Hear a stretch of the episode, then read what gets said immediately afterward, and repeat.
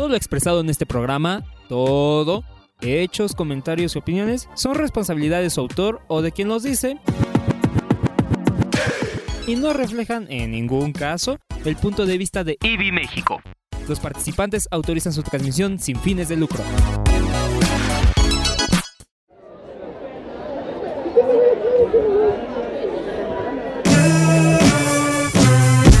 Puntos suspensivos. Con puntos suspensivos. Puntos suspensivos.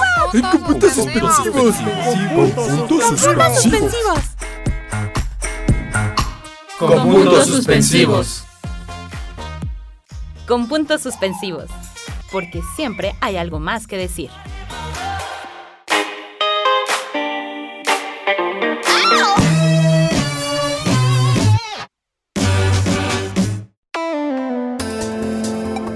Hola beques, ¿cómo están? Yo soy Gus y sean bienvenidos, bienvenidas, bienvenides a Con Puntos Suspensivos, porque siempre y donde siempre hay algo más que decir. Un nuevo podcast, ya estamos aquí reunidos en la cabina virtual. Un servidor, Jenny, Betty y Esteban. ¿Cómo están, preciosuras? ¿Todo bien en casa? ¿Cómo andan?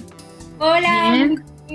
Muy bien, muchas gracias. Estoy, mi nombre es Jenny y estoy muy emocionada de escucharlos en un nuevo programa. No olviden, amiguites, de seguirnos en nuestras redes sociales, Facebook, Instagram, Twitter y YouTube, donde estaremos subiendo mucho más contenido acerca de nuestros podcasts.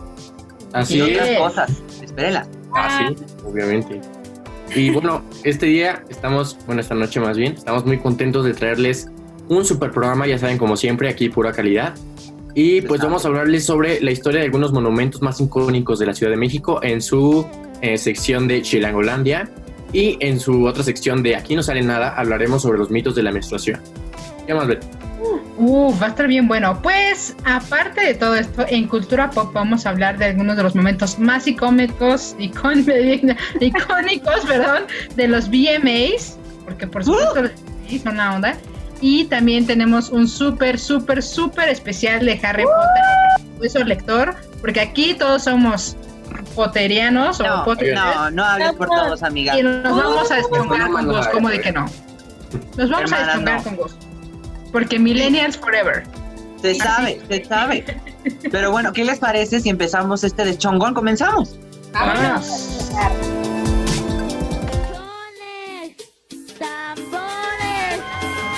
refrigeradores, estufas, lavadoras, microondas. sus ricos tamales. Chilangolandia, Chilangolandia, Chilangolandia. Estás en Chilangolandia. Pues amigues, ya estamos aquí en Chinglangolandia, así que eh, perdón, no tengo la lengua así como mal. Está trabada. oigan, muy, muy trabada. Bueno, pero vamos a hablar justo hoy sobre monumentos bien que preciosos de nuestra CDMX que seguro ustedes no conocían y si conocen les vamos a contar como las historias detrás de estos monumentos. Así que para empezar vamos a hablar sobre la famosísima Diana Cazadora. Y les voy a contar un poquito sobre esta Diana Cazadora. Su nombre original es la flechadora de las estrellas del norte, pero pronto los chilangos, claro que sí, comenzamos a llamarla Diana Cazadora y pues así se le quedó, está ahí en su fuentecita toda que preciosa. Y de acuerdo con el portal Chilango, en su artículo 10 curiosidades sobre la Diana Cazadora, en la década de los 40 mostrar un cuerpo tan torneado, muy al estilo de esos años, completamente desnudo, en pleno paseo de la reforma, era una afrenta a las buenas conciencias, por lo que dos años después de su inauguración, un sector de la población chilanga, ya saben, esa, ya saben qué sector, de qué sector estoy hablando, obligó a las autoridades a colocarle un taparrabos, ¿cómo la ven? Nos las quisieron censurar a la pobrecita Diana. Ay, no. Ay, no. Aparte, algo bien curioso es que después se supo que la señora que había posado era una trabajadora de Pemex que se llamaba Elvira, me parece era su nombre. Y en Ujú. ese momento ya lo hizo así como por, em, pues por, le dio mucha pena al principio y primero se dijo que no, cuando Ajá. le puso el, el diseñador, pero ya después fue como de, bueno, pues al fin voy a estar ahí en plena reforma. Yeah. y ya después de mucho tiempo después salió a la luz su identidad. Me encanta. Yo haría lo mismo, hermanas. Yo al principio digo que no y después Gus en pleno reforma ahí, ya saben, en toda su gloria. Oye, Ya. sí me tienen que hacer un monumento, por favor. Cuando me muera, por favor, que me hagan un monumento. Ok. De acuerdo. Y bueno, no podríamos eh, dejar de mencionar en este segmento pues al Ángel de la Independencia, sede de festejos y protestas. Y oigan. ¿ustedes sabían que esta escultura eh, pues literalmente voló y cayó a la tierra durante el sismo de la madrugada del 28 de julio del 57? Sí. Pues bueno, fue reconstruida y reestructurada por un grupo de técnicos y más de un año en concluirse, pero fue imposible reconstruir la cabeza del ángel caído. Así que se le hizo una nueva. Si quieren ir a ver la cabeza decapitada del ángel, pues la pueden encontrar en el vestíbulo del Archivo Histórico de la Ciudad de México, en la antigua casa del conde de Eras y Soto. Sí, sí sabía esa historia. De hecho, mi abuelita me, me contó esa historia porque ella vivió ese, te- ese temblor y me dijo, y vivía muy cerca del centro y me dijo que, que justo que la gente salió a ver qué había pasado y cuando vieron el ángel así súper destrozado y decapitado, así que la gente se sintió así como, de, no, la patria se va a morir, o sea, mal, todo mal. La patria ya estaba muerta. La patria, la verdad. Se sabe. Eran los 50, eran los 50. Aparte, no, o sea, eh, tiene mucho sentido. Imagínense lo profético de un monumento tan emblemático en una catástrofe y ves la cabeza Claro. ahí rodando, pues y dices, ay, este es el apocalipsis. Pero no, amigos, el apocalipsis lo estamos viviendo. Oigan, y mientras eso sucede, yo les quiero contar una historia muy poco conocida sobre el Monumento a la Revolución. Y bueno, esta información la sacamos del artículo de Kiev Murillo sobre la historia de los monumentos en la ciudad. En realidad, el Monumento a la Revolución estaba destinada a ser la cúpula del Palacio Legislativo. Pero, pues, que creen que se atravesó la revolución, ¿verdad? Detuvo la obra y el palacio terminó convirtiéndose en monumento y mausoleo en donde descansan los restos de los personajes más importantes de la lucha revolucionaria. Pero la anécdota más divertida al respecto es la siguiente. Resulta que un piloto español, sí, español, Jacobo Fernández Alberdi, cruzó con su avioneta por debajo del arco mon- monu- monumental. Jacobo lle- llevó a cabo su hazaña sin permiso alguno, por supuesto, en el año 1946 y lo, usó, lo hizo, ¿para qué creen? ¿Para qué? Para pedirle matrimonio a su entonces novia. Ay, no. Iba en el avión. sí. Bueno, el piloto fue multado con 8 mil pesos, que en ese entonces era mucho dinero. Ahorita también es mucho dinero, ¿verdad? Pero en ese entonces era más Porque y se le retiró la licencia inmediatamente después de realizar la acrobacia. Afortunadamente nos, pues, nos cuenta que murió en su artículo, él, la novia le dijo que sí. Y por lo fue, menos. ese fue el inicio dicho que no. de que los morros en la secundaria llevaran carteles con un osote grandote para pedirle, ¿quieres ser mi novia? A sus novias. Claro, No. El soldado caído original. soldado caído original. ¿Qué decías, Esteban? Que ahorita ya ni se piden, ya nada más es de... ¿Ah? Como la Rosa de Guadalupe, ¿quieres ser mi chava? Y no, sí. Se sabe que sí. ¿De dónde Oigan. salió esta rosa? Se sabe. Oigan, y yo les quiero platicar sobre justamente algunas curiosidades de uno de mis, la verdad, edificios favoritos aquí en la Ciudad de México, la Torre Latinoamericana, ubicada frente al Palacio de Bellas Artes, y seguro ya sabían, pero pues les recuerdo que la Torre Latinoamericana recibió el premio de Instituto Mexicano, perdón hermanas, no sé hablar yo también acá ando medio loca, el premio del Instituto Americano de la Construcción de Acero por ser el edificio más alto del mundo que resistió el fuerte sismo justamente de 7.7 durante el terremoto que sacudió a México en 1957. Pero justamente me sorprendió un montón encontrarme con el dato de que 361 pilotos de concreto se hincaron para la cimentación de la torre, los cuales llegan hasta la capa que resiste el subsuelo a 34 metros de profundidad. Oigan, ha soportado muchas cosas mi comadre, de que el terremoto del 85 y del 2017, muchas cosas. Y aparte estamos en un lago, dices tú, entonces mira, bendiciones para los arquitectos, que Dios los tenga en santa gloria porque hicieron una maravilla con esa torre, la verdad. Tantos Yeah. metros del subsuelo, o sea, también plantada hasta yo no me caigo, amigas. Ojalá mi Hermana sabe. Mi estabilidad emocional necesita cuántos? Más 100, estable la 361 pilotos. Se sabe que sí, se sabe, se sabe. Oigan, pues ustedes cuéntenos qué saben sobre los monumentos de la CDMX y qué no, porque también eso está muy interesante. Y es toda una historia la que tiene, oigan, este, esta ciudad. O sea, como bien dice Gus, además de que estamos en un lago, muchos de los espacios que ahora conocemos bien establecidos, de hecho, tuvieron un viaje enorme. Betty nos hablaba del caballito, Ah, del sí, cierto. que frente al Se en movió un estos montón de veces. Sí. Bueno, amigos, pues ustedes no se muevan de este programa porque seguimos y cuéntenos, ¿qué sabían de esto?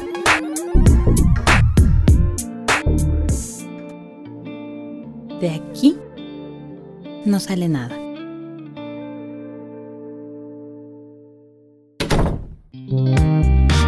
A ver, que seguimos aquí en Con Puntos Suspensivos. Recuerden seguirnos en redes sociales, arroba con puntos suspensivos en Instagram, Facebook y Twitter. La semana pasada tuvimos un evento muy padre y está justamente ahí guardado en nuestros Facebook Live, así que vayan a checarlo. Pero bueno, ya estamos en otro segmento de De aquí no sale nada y tomen nota porque hoy vamos a platicar sobre los mitos acerca de la menstruación y el peligro de creerlos, hermanas. ¿Cómo la ven? ¿Cómo la ven? Así es, pues así es, porque a pesar de que la menstruación es un proceso natural que todas las mujeres, todos los cuerpos femeninos, los cuerpos de las mujeres, pues eh, llevan a cabo, ha sido un tema tabú durante toda la historia y es importante que estamos en el 2020, el mundo se va a acabar, es momento de acabar también con esos mitos y hablar un poco sobre la menstruación eh, en nuestro programa, ¿por qué no?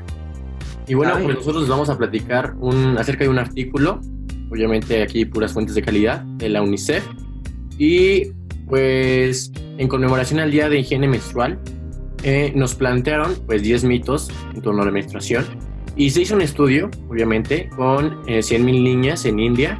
Y es increíble ver que casi la mitad no sabía nada acerca de la menstruación hasta la primera vez que la tuvieron, obviamente.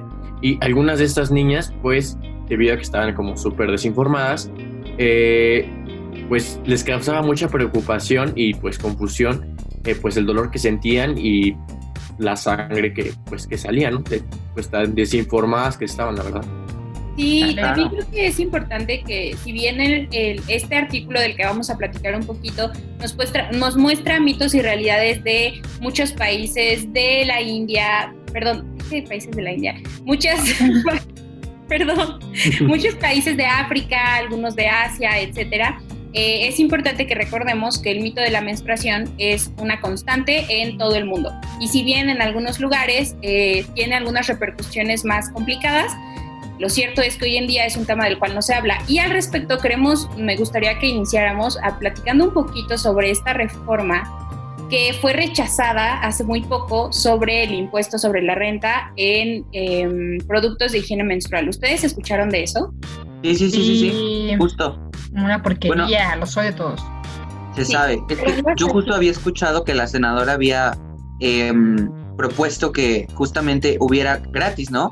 Hubiera tampones y toallas gratis para todas las mujeres, que me parece increíble porque claramente es una necesidad. Y justo vi un TikTok de una chava que decía, es que estaba platicando con un amigo y me dijo, pues no es necesario, se aguanta, ¿no? Y yo así, ay, no puede ser, hermana, no puede ser. Exacto. Sí, de hecho, bueno, es la iniciativa con proyecto de decreto que reforma el artículo 115 de la Ley General de Educación en materia de higiene menstrual. Y bueno, en él se hace como toda un análisis en torno a por qué la menstruación debería ser un tema de salud pública y no un Súper sí. tema de ingreso, ¿no? Y de Súper sí.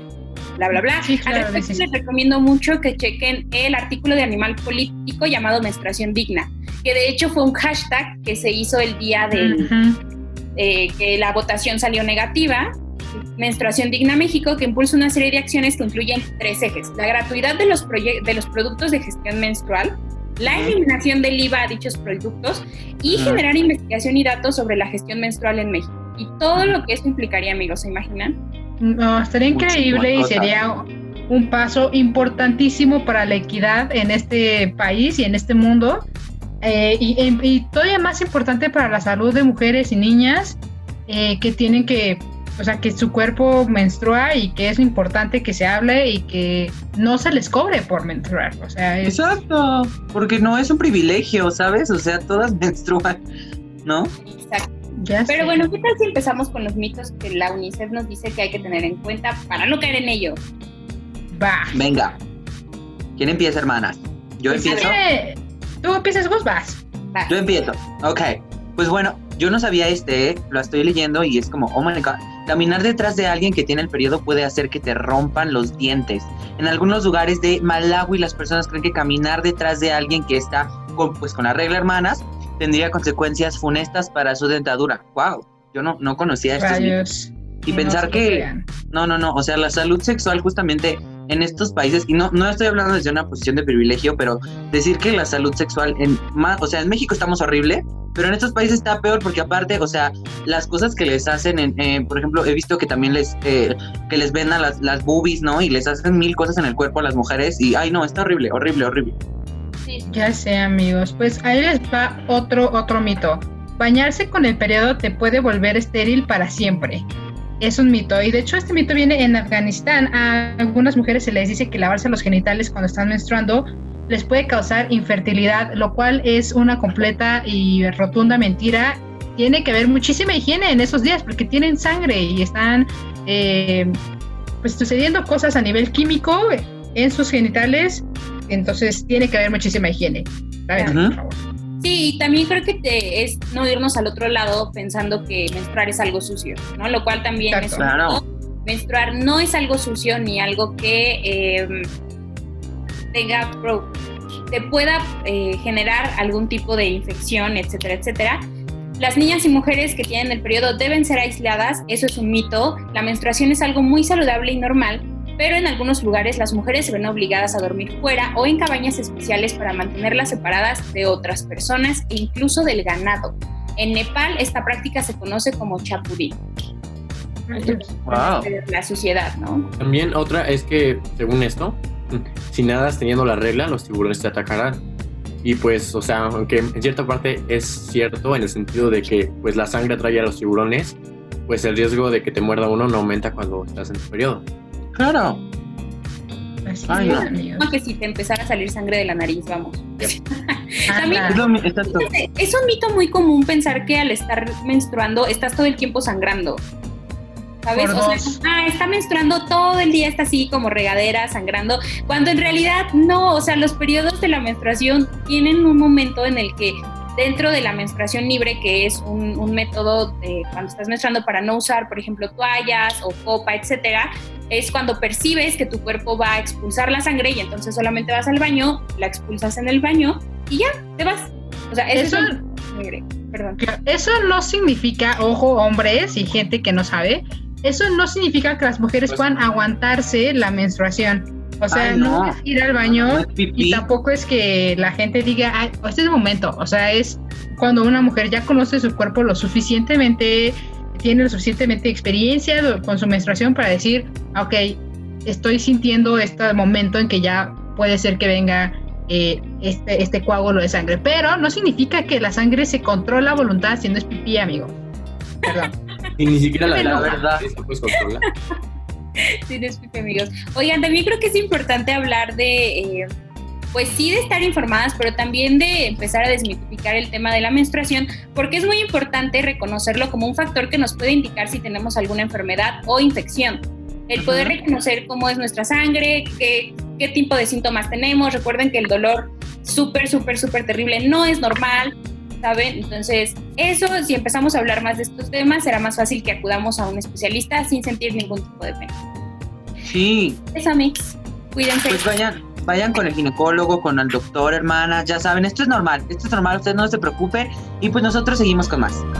Y vámonos.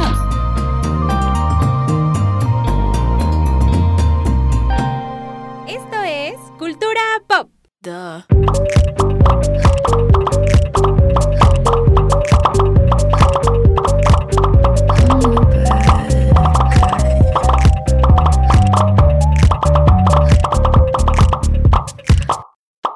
Cultura Pop.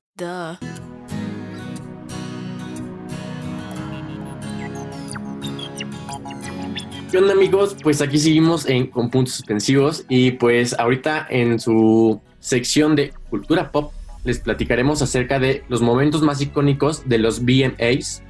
Ay, claro que sí, porque ya nos pusimos en mood chismosas. Los IMT M- MTV, o para los que saben inglés, MTV.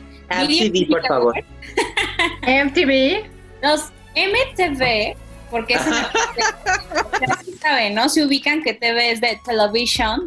Ya, ya. Pues esos, ¿no? También conocidos como MTV VMA, son los premios creados en 1984 por el canal de televisión MTV para destacar a los mejores videos musicales del año. Pero lo importante o lo interesante de estos premios es que han suscitado, o sea, en estos premios han pasado un buen de cosas para los amantes del pop que, como diría Lady Gaga, se han vuelto un reset cultural que ha marcado estándares para las cosas que van a pasar después en esos mismos MTV y VMAs. Se sabe que sí, hermana. Se sabe como cuando, por ejemplo, en los VMAs de 2017, después, bueno, ya saben que ubican a Fifth Harmony, esta girl band muy famosa. Bueno, tenía cinco integrantes y una de esas cinco integrantes era Camila Cabello y en 2017, después de que se anunciara justamente que Camila iba a dejar el grupo, en la presentación de la girl band en los justamente VMAs del 2017, había cinco chavas, las cinco Fifth Harmony, y lanzaron a una del escenario de la tarima de donde estaban cantando. Ah, Y yo así de, esto es una falta de respeto para mí, la verdad. Esa fue Por una dos. falta de respeto, pero muy icónica en mis ¿Por qué la comas. lanzaron? y como ya había dicho como- que ya se iba a ir, pues Ajá. salieron las cinco y dijeron, ah, mira, lo somos cuatro, y ¡zas! Exacto, exacto. Así como diciendo, pues ya no está Camila, pues nos vale madre, así, real. Aquí en vivo. The Shade. No, Pero qué tal está triunfando ahora.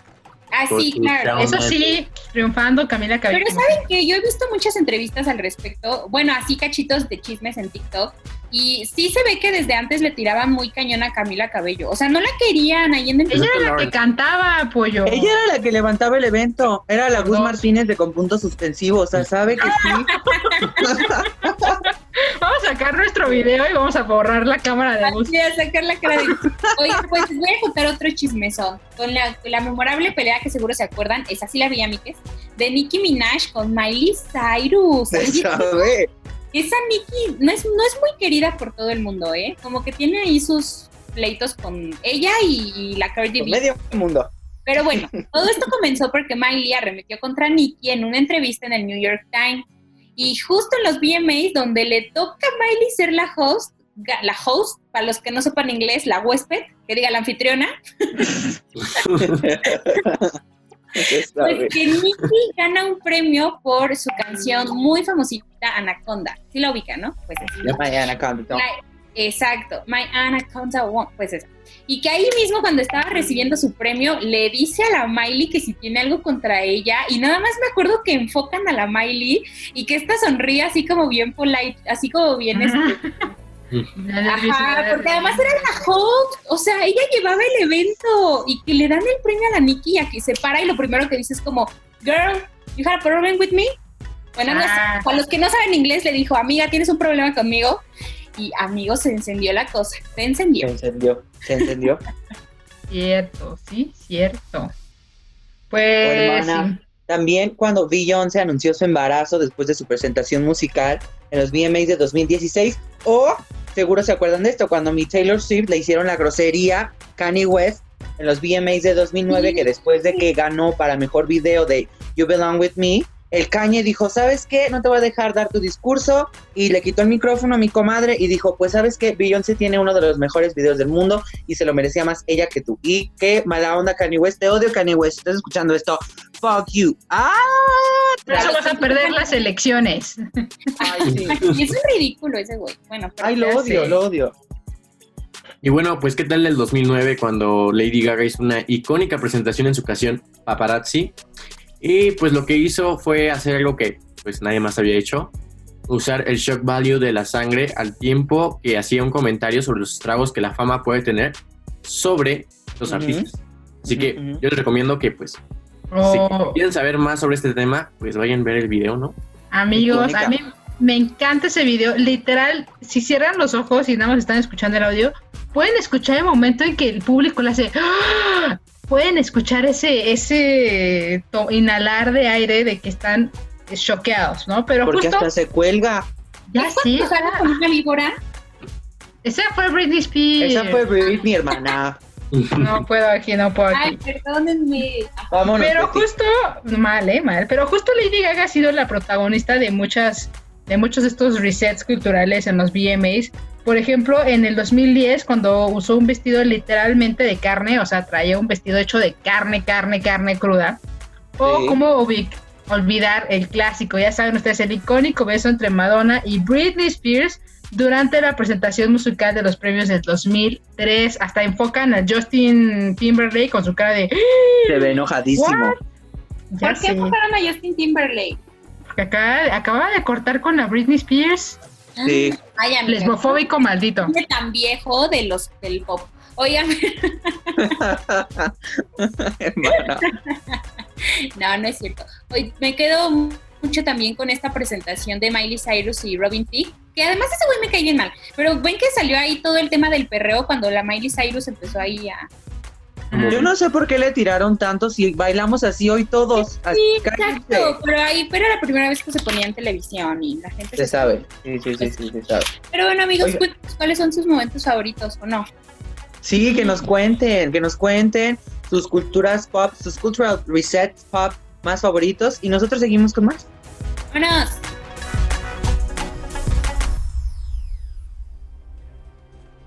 Sigue el rastro de la lectura con el sabueso lector.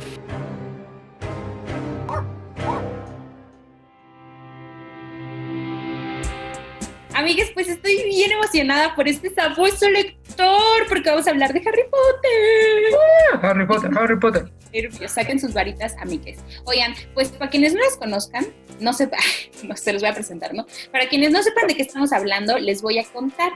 Harry Potter es una serie de novelas fantásticas escritas por la autora británica J.K. Rowling, en la que describen las aventuras del joven aprendiz de magia y hechicería Harry Potter y sus amigos Hermione Granger y Ron Weasley. Bueno, todo esto sucede durante los años que pasan en el colegio de Hogwarts de magia y hechicería, al cual nunca recibí mi invitación, muchas gracias, no importa. Y el argumento se centra en la lucha entre Harry Potter y, bueno, el, aquí el malvado de la historia es Lord Voldemort, que mata a sus papás de Harry en su afán de conquistar el mundo mágico. La primera parte, Harry Potter y la piedra filosofal, es publicada en el año de 1997. Tanto tiempo ya pasó, hermanas, y todavía sigue vigente. Es que esa es justo la magia de Harry Potter. Y pues justamente no es ningún secreto el impacto de que estas, de la saga, o sea, de que la saga tuvo muchísimo impacto en todo el mundo. De hecho, el día de hoy los libros siguen vendiéndose por todo el mundo y son traducidos a cada vez más idiomas. Y justamente vamos a platicar sobre el fenómeno Harry Potter. Y yo les traigo un dato, hermanas, fíjense. El 26 de junio de 1997 se publicó justamente la primera edición de Harry Potter y a la fecha se han vendido más de 500 millones de ejemplares, lo que lo convierte en el trabajo de ficción con mayores ventas en la historia y en tercer lugar en general, solo por detrás de la Biblia, hermanas, detrás de Dios. y el libro, el libro rojo de Mao Zedong. Wow, wow, padrísimo, padrísimo. Oye, cuando lo pones así, Detrás de Diosito viene Harry Detrás Potter. de Dios, detrás de Dios viene Harry Potter. Se sabe que así. God is Harry Potter. Y bueno, pues a pesar de que pues J.K. Rowling tuvo pues pues mucho éxito, pues tuvo que pues luchar mucho por publicar este libro.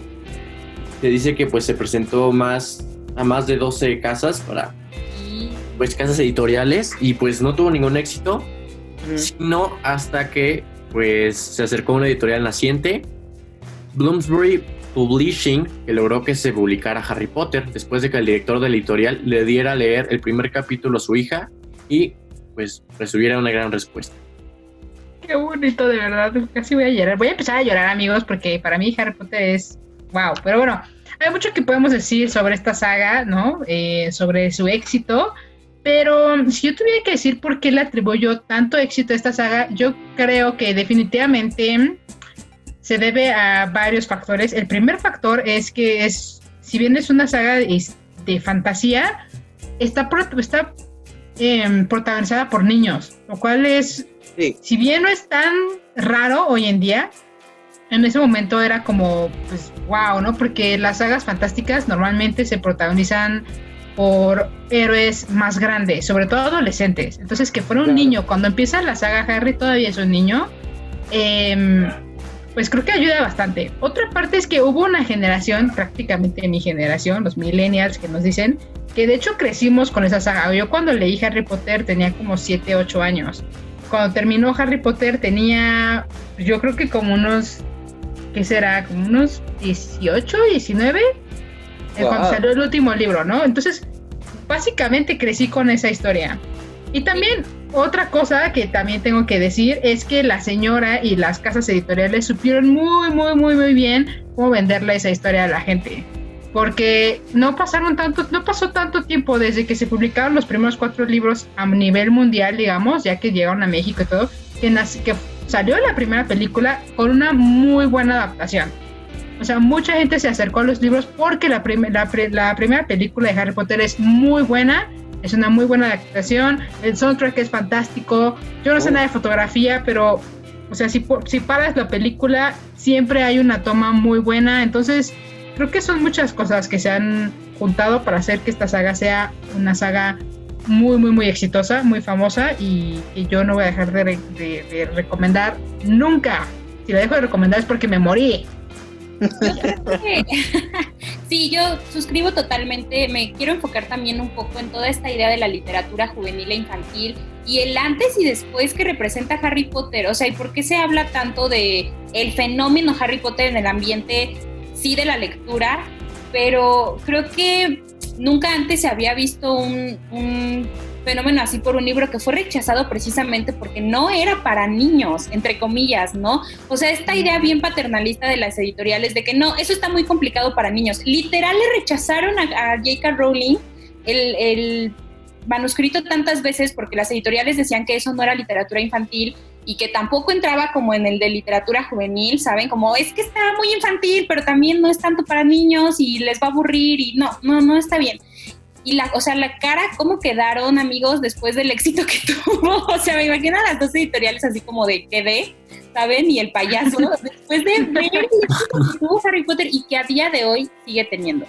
Para mí eso, eso es el, el, el gran como antes y después de Harry Potter, pero también la originalidad de su historia, que si bien no es tan nueva, porque es evidente que antes ya había todo un un gran eh, número de ejemplares en torno a literatura de fantasía con la misma fórmula que sí, es cierto, ¿no? El héroe que se enfrenta al villano y que tiene ciertos poderes, en este caso las reliquias y bla, bla, bla.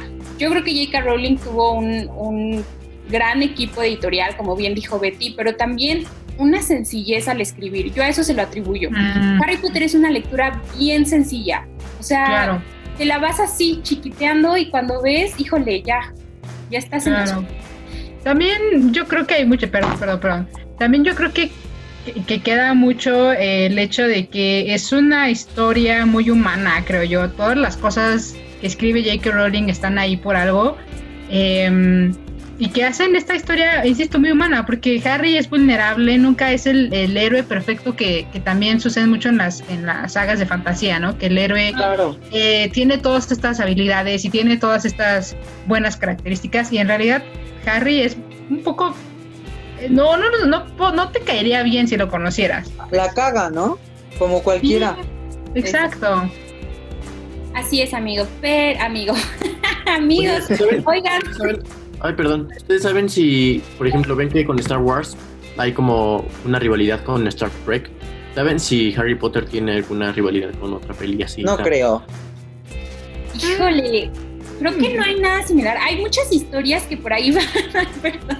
Ya se nos Pero ninguna le ha llegado a los talones. No, no sé, por ahí sí hay muchas historias que dicen como, ay, es que J.K. Rowling se fusiló de esto, porque hay muchas sagas muy similares. Creo que lo interesante sería ponerlas en, balance, en este momento no se me ocurre ninguna, pero amigos, ya se nos está acabando el tiempo de este segmento, vamos a tener que dejar esto para una segunda parte. Si son fans de Harry Potter, escríbanos, ¿por qué creen ustedes que ha sido tan importante el fenómeno Harry Potter? suspensivos.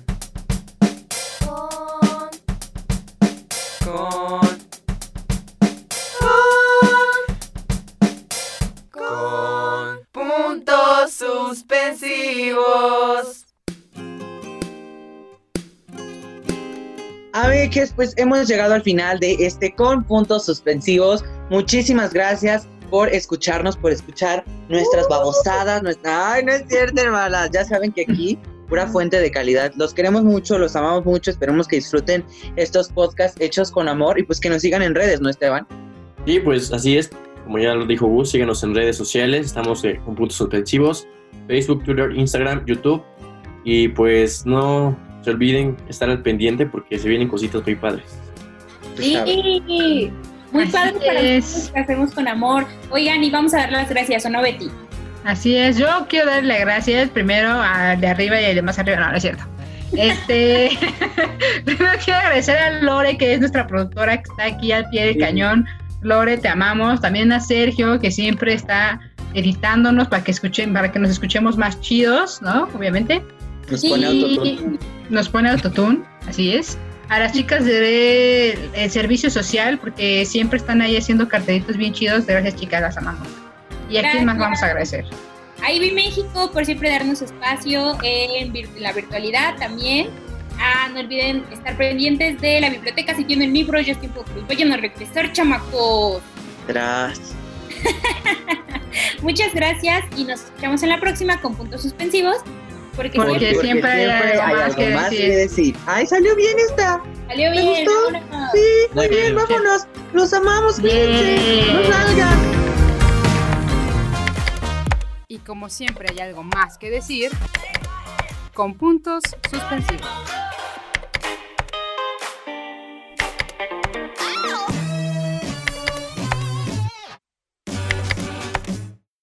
¡Corte! No, conmigo. Así es que en el con